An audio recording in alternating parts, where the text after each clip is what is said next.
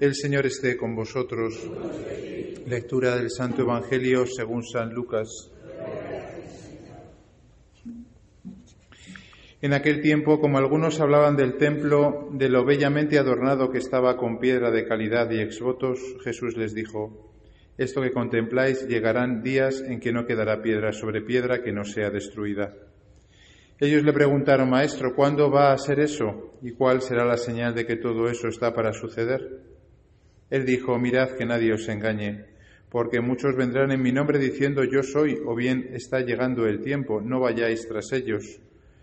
Cuando oigáis noticias de guerras y de revoluciones, no tengáis pánico, porque es necesario que eso ocurra primero, pero el fin no será enseguida.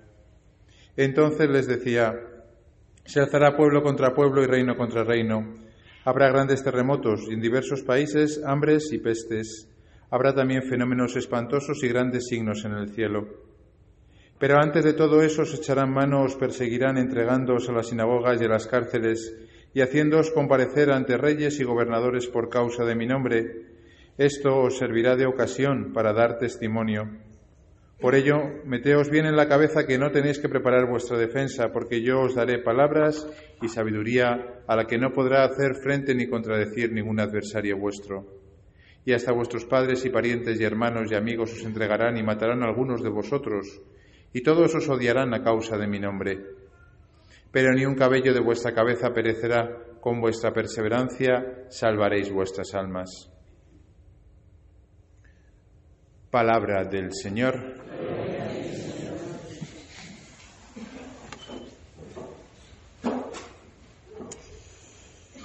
Como hemos dicho, estamos en el penúltimo domingo del tiempo ordinario y las lecturas, como acaban de escuchar, pues nos hablan del final de los tiempos, de la escatología, algo que por cierto interesa mucho a las personas, bastante, no mucho, mucho, pero bastante, digamos.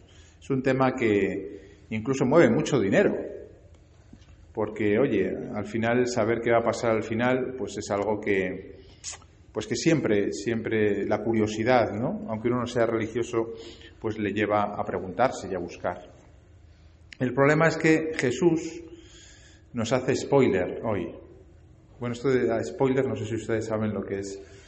A ver, eh, eh, algún joven que hoy sea su cumpleaños que nos explique hoy qué significa spoiler. A ver, Miriam, que hoy es tu cumpleaños, ¿no? Qué casualidad. ¿Qué significa spoiler, Miriam? Decir el final antes de tiempo, ¿no? O sea que Jesús nos hace spoiler porque nos dice el final antes de que llegue. ¿Y cuál es el final? Pues lo hemos leído. Vamos a leerlo del catecismo, que el catecismo es uno de los libros que deberíamos todos de conocer. No sé si de leer, pero por lo menos tenerlo a mano para consultar a veces eh, asuntos que uno no, no sabe y que, como bien sabemos, toda nuestra fe está aquí resumida, condensada. Pues en los números 675 a 677 del Catecismo, es este libro naranja que seguramente tengan en sus librerías y que no sepan muy bien todavía lo que es, es el Catecismo. Por cierto que esta es la versión previa, algunos no lo saben, la versión naranja es la versión previa. Luego se hizo una versión definitiva que tiene un color eh, morado. Eh, y luego se hizo un compendio que es mucho más estrechito y es pues un resumen del catecismo. Bueno, pues los números 675 a 677 nos dice la Iglesia, antes del advenimiento de Cristo, es decir, antes del final de los tiempos, cuando Cristo vendrá otra vez, ¿no? La Iglesia deberá pasar por una prueba final que sacudirá la fe de numerosos creyentes la persecución que acompaña a su peregrinación sobre la tierra desvelará el misterio de iniquidad, el misterio del mal. O sea que la Iglesia al final de los tiempos va a pasar una prueba. Y dice el otro número, la Iglesia solo entrará en la gloria del reino a través de esta última Pascua, que seguirá a su Señor en su muerte y su resurrección. Es decir, que vamos a. El final de la iglesia va a ser como el final de Jesús. Igual que Él murió y resucitó, la iglesia también tiene que morir y resucitar. El reino de Dios, por tanto, no se realizará mediante un triunfo histórico de la iglesia, en forma de un proceso creciente, sino por una victoria de Dios sobre el último desencadenamiento del mal. hermanos, al final perdemos el partido. Según esto, al final perdemos el partido. Porque no habrá triunfo histórico de la Iglesia. Será como Jesús en la cruz. Mm, igual que Jesús muere en la cruz, es un fracaso su vida, su misión de evangelizar y de convertir al pueblo de Israel. También la Iglesia va a eh, acabar siendo perseguida, y ya lo dice Jesús, todo esto del catecismo no es que se lo invente aquí el Papa de turno, ¿eh? lo hemos leído, cuando al final ha dicho, os entregarán, matarán a algunos de vosotros y todos os odiarán a causa de mi nombre. Y luego Jesús lo ha dicho, y por eso la Iglesia, basándose en este pasaje y en otros pasajes, pues dice, oye, el final vamos a perder. Claro, ¿qué es lo que pasa si uno lee esto? Pues la tentación que tiene es decir, bueno, pues si este es el final, pues me cruzo de brazos. Pues total, si al final vamos a perder, ¿verdad? Pues Miriam dice, pues no estudio. Total, ¿para qué estudiar? Si al final, pues si al final esto se va a acabar, pues no estudio, ¿verdad, Miriam? Y le dice a su padre, que ahora está de exámenes, pues mira, ¿para qué me voy a agobiar? Si total, ¿para qué vamos a intentar eh, evangelizar por ahí fuera? Si total, ¿para qué vamos a intentar cambiar la sociedad, hacer bien a los, a los que están a nuestro lado? Si total, al final vamos a perder, ¿verdad? Esa es la tentación que siempre surge cuando vemos las cosas mal cuando tenemos dificultades, cuando, bueno, casi podríamos decir que se nos quitan incluso las ganas de vivir a veces. Y uno dice, que me muera ya, que no tengo ganas de nada, yo lo que quiero es que, bueno, esto pase cuanto antes. Claro, por eso San Pablo en la segunda lectura, y la iglesia lo pone muy adrede, dice, eh, cuidado, Miriam, que si no estudias no comes.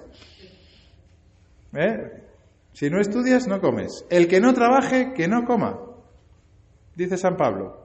Porque me he enterado que algunos viven muy preocupados, ¿no? Dice él, con esa sorna que tiene a veces eh, San Pablo, ¿no? Algunos vienen muy preocupados por no hacer nada. Y luego hay otra desviación también posible que existe hoy en día, y es que aquellos que, como que esto parece que les interesa mucho, esto es el final de los tiempos, ¿no? Pues que, oye, eh, vamos a hacer negocio de esto. Y hay mucha gente que sube vídeos aquí a YouTube y vive a través, iba a decir, del cuento.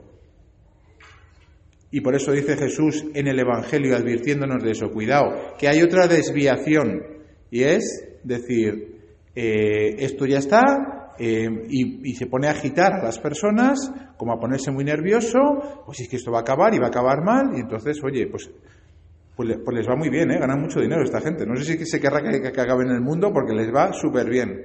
Meten un montón de, dinero en la cuenta.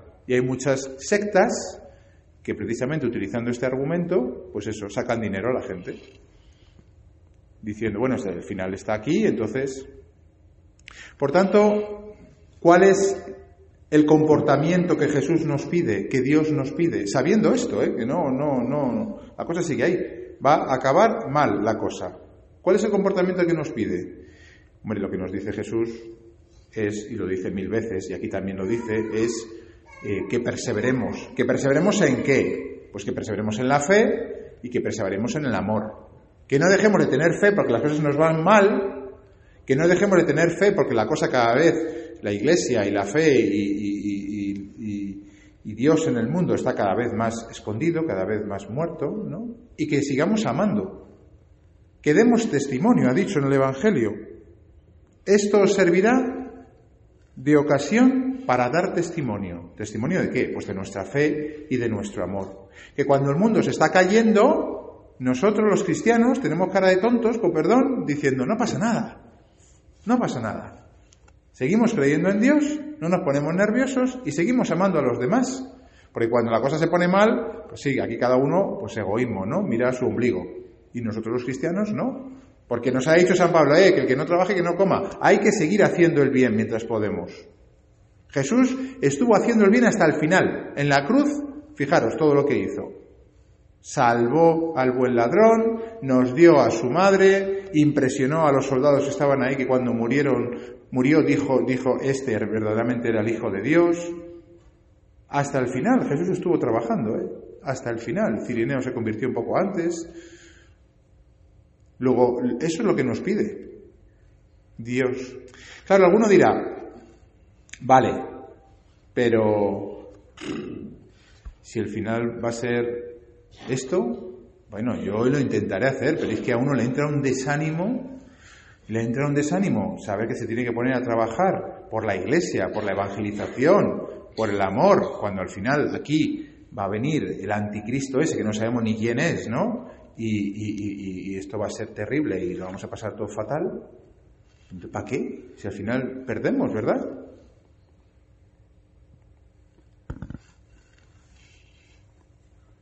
Jesús podía haber pensado lo mismo. Oye, al final, ¿para qué me sirve todo lo que he hecho, todos los milagros, todas las predicaciones que he hecho, todos los sermones, el estar de arriba para abajo como estuvo Jesús durante tres años predicando con sus apóstoles y al final, total, me van a matar en la cruz y... Pues porque es verdad que no se va a realizar el reino de Dios mediante un triunfo histórico de la Iglesia, sino mediante una victoria de Dios sobre el último desencadenamiento del mal. La victoria es de Dios. Y eso es lo que nos tiene que quedar claro a nosotros, como, como con Jesús. Jesús muere, históricamente hablando, Dios muere, es un fracaso su vida, pero como hizo lo que tenía que hacer, Dios Padre le resucitó. Y fue el gran triunfo. De hecho, la salvación, la redención.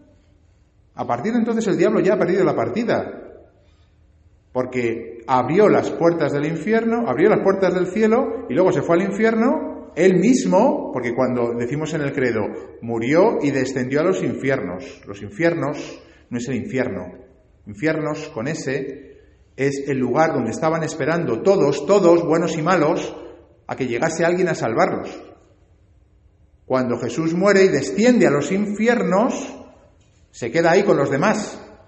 Pero al resucitar, se abren las puertas del cielo de donde Él es y lleva consigo ¿eh? a todos los justos. Por eso, si vais a, la Catedral de la Almudena, a la sala capitular, veréis un dragón y en ese dragón hay una cruz. Esa cruz está puesta en la boca del dragón para que el dragón no pueda cerrar la boca y está Jesús, que está con los signos ya de la cruz, porque ya ha muerto y está en los infiernos, ese dragón son los infiernos, y está sacando a un señor y a una señora, ¿Quiénes son Miriam, examen? Ese señor y esa señora. Adán y Eva, muy bien, nuestros primeros padres, que fueron los primeros. Ah, sí, saca a Adán y Eva, pero si ellos fueron los que nos liaron todo esto. Pues porque, hombre, Dios es misericordioso y Adán y Eva pues fallaron como tú y como yo, pero al final también se arrepintieron. Y entonces está Jesús sacándoles de los infiernos para llevarles al cielo. Luego, la Iglesia también tendrá que sufrir como Jesús terriblemente una prueba que al final sacudirá la fe de todos los creyentes, ¿eh? Dice el catecismo, leerlo, leerlo. Es propio para un día así, a las 5 de la tarde, cuando está atardeciendo, lees esto y dices, uy, madre mía, que nos viene encima. Y uno se va animando, ¿sabes? Es como, como las películas de terror. Yo no veo películas de terror, para que los que gustan películas de terror y tienen ganas de pasar un susto, ¿no? Pues eso, lo que ven películas de terror es que tienen ganas de, de, pasarlo mal. Pues esto es un poco lo mismo. Lo van leyendo como diciendo, al final nos van a dar por todas partes, por todas partes. Pero Dios va a triunfar. Que eso es lo que dice el Evangelio. Me hace mucha gracia cuando dice Jesús. Yo no sé si, si lo dijo serio o no lo dijo serio, pero yo me hubiese reído porque dice, os entregarán, os matarán algunos de vosotros, a todos os odiarán, pero ni un cabello de vuestra cabeza perecerá. Dice, si para entonces no me va a quedar pelo, Señor. Si me habrán ya me ha pegado tanta paliza que ya pelo no me quedará. ¿Cómo que ni un solo cabello de vuestra cabeza perecerá? ¿Qué está diciendo Jesús? Si recordáis lo del cabello, suena a ese otro pasaje en el que dice, hasta los cabellos de vuestra cabeza están contados. ¿Qué quiere decir? Que todo el mal que suframos está dentro de la providencia de Dios. ¿Qué es la providencia de Dios? La providencia de Dios es la sabiduría infinita de Dios que ordena las cosas de tal manera, permite las cosas de tal manera, que incluso el mal de nuestras vidas sirve para el bien de nuestras almas. Dios no manda cánceres, Dios no manda terremotos, Dios no quiso que su hijo muriese, pero la providencia de Dios ordena todo de tal manera que todas las cosas que pasan son para nuestro bien. Por eso esto ayuda mucho a relativizar las cosas malas, a relativizar todo el mal que sufre la Iglesia, todos los sufrimientos que sufrimos cada uno de nosotros, A veces deberíamos tener más miedo a que todo nos vaya bien a que tengamos alguna cruz o algún sufrimiento. Imaginaos que Miriam me aprueba todas las asignaturas. Pues se aprueba todas las asignaturas. Es guapa, lee bien, pues ya está. Pues dentro de dos años ya Miriam ya no viene aquí. Pues dice, ¿ya para qué quiero a Dios? Y yo ya tengo todo. A veces nos pasa eso. Pues eso, un suspenso, una asignatura, pues te hace estar ahí un poco cabizbajo, pasarlo un poco mal, una cruz que el Señor te pone, una enfermedad, un familiar que ha muerto, una cosa que querías conseguir y no la consigues, para que no te lo creas, no seas orgulloso, no te creas que tú ya, tú solito, vas a conseguirlo todo, sino que tengas esta perspectiva de decir, bueno, pues si el Señor permite las cosas será por algo. Y termina diciendo Jesús, con vuestra perseverancia salvaréis vuestras almas. Y esto es lo más interesante. En los momentos difíciles, en los momentos de cruz, cuando nada entendemos, cuando la Iglesia es perseguida, cuando una, naciones como España, ¿no? Pierde completamente toda su fe. Todo lo contrario, incluso se vuelve loca en algunos aspectos, ¿no? Eh, nos desanima, hombre, claro que se desanima uno, ¿no? Cuando sufre, ¿no? Pero hay que tener esta perspectiva. Ya Jesús nos lo anunció, ya nos lo dijo, ya nos hizo el spoiler. Te va a ir mal al final, pero tienes que perseverar, porque yo te lo he anunciado, y si tú perseveras en la fe y en el amor, al final se salvará tu alma. Ni un solo cabello de tu cabeza perecerá, es decir, yo ordeno todas las cosas para que al final lo importante, lo importante, lo verdaderamente importante, que es la relación de Dios con cada uno de nosotros y el cielo que nos espera, podamos vivirlo en plenitud.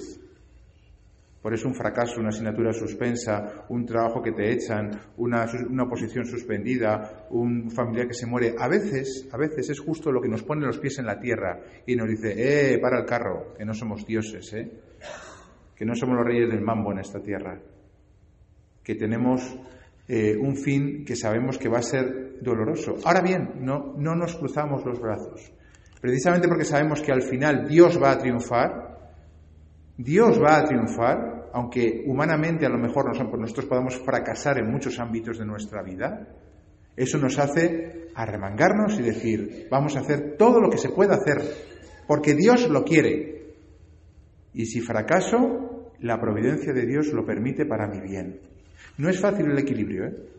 No es fácil el equilibrio. Y a veces nos dejamos llevar del, de, pues eso, del triunfalismo y creemos que, pues eso, que vamos a, conseguirlo todo lo que nos proponemos y todos los planes que tenemos y todos los sueños que yo tengo en, mi vida.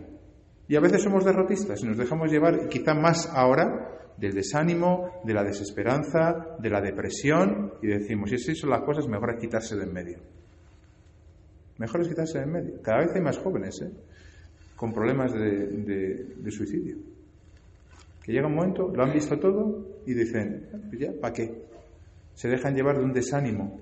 Y eso no es cristiano, porque aunque es verdad que las cosas puedan estar mal, podemos hacer mucho bien, mucho más bien del que pensamos.